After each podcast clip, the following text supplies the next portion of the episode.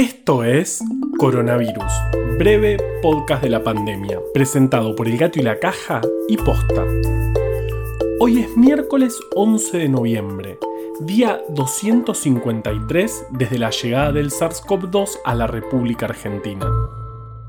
En 1946, Percy Spencer, un ingeniero de la compañía Raytheon, estaba probando un nuevo magnetrón.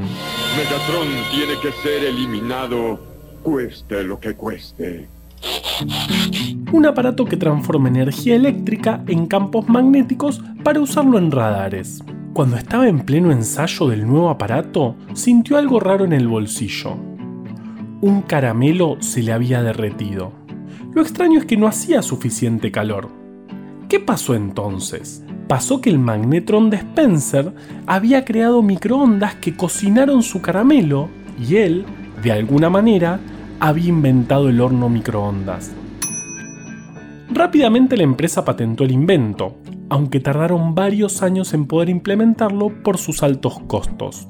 Recién en la década del 70 se empezó a comercializar el horno microondas masivamente. En la pandemia de 2020 lo usé para cocinar casi el 100% de mis alimentos. En Argentina, de 31.535 testeos que se hicieron, ayer se confirmaron 11.977 casos, el 33% en la ciudad de Buenos Aires y en la provincia de Buenos Aires. Santa Fe y Córdoba le siguen con 1.692 y 1.622 casos respectivamente. El promedio semanal se ubica en 9.600 casos por día en todo el país y la mayoría de las provincias muestran un leve descenso por primera vez en mucho tiempo. El total acumulado es de 1.262.476 casos, de los cuales, al día de hoy, hay 146.396 activos. En total, fallecieron 34.183 personas y el porcentaje de letalidad se mantiene en el 2,7%.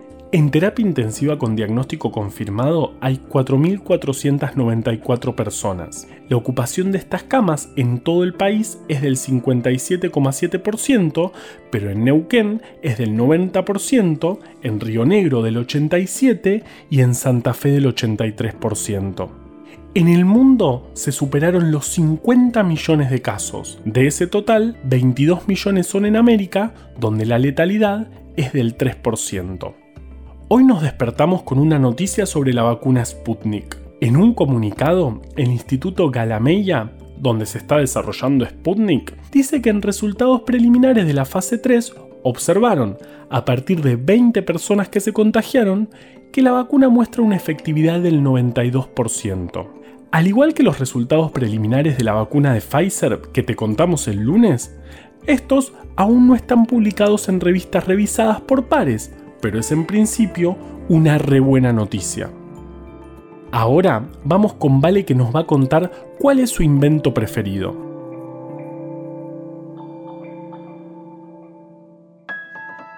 Soy fan de la bici.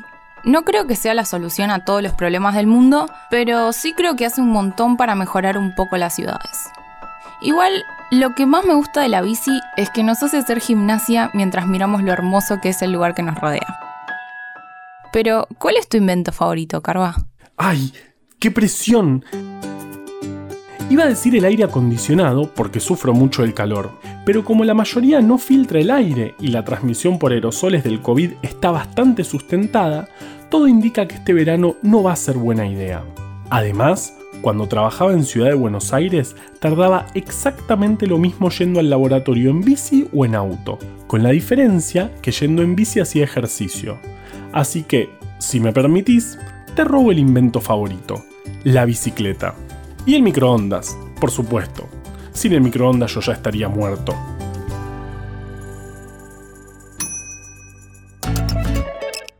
Coronavirus, breve podcast de la pandemia, es una producción original del Gato y la Caja junto a Posta.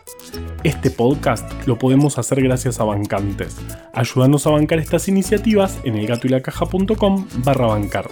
Encontró un montón de historias increíbles en breve Atlas Anecdótico de la Ciencia. Para conseguirlo, entra en elgatoylacaja.com barra tienda.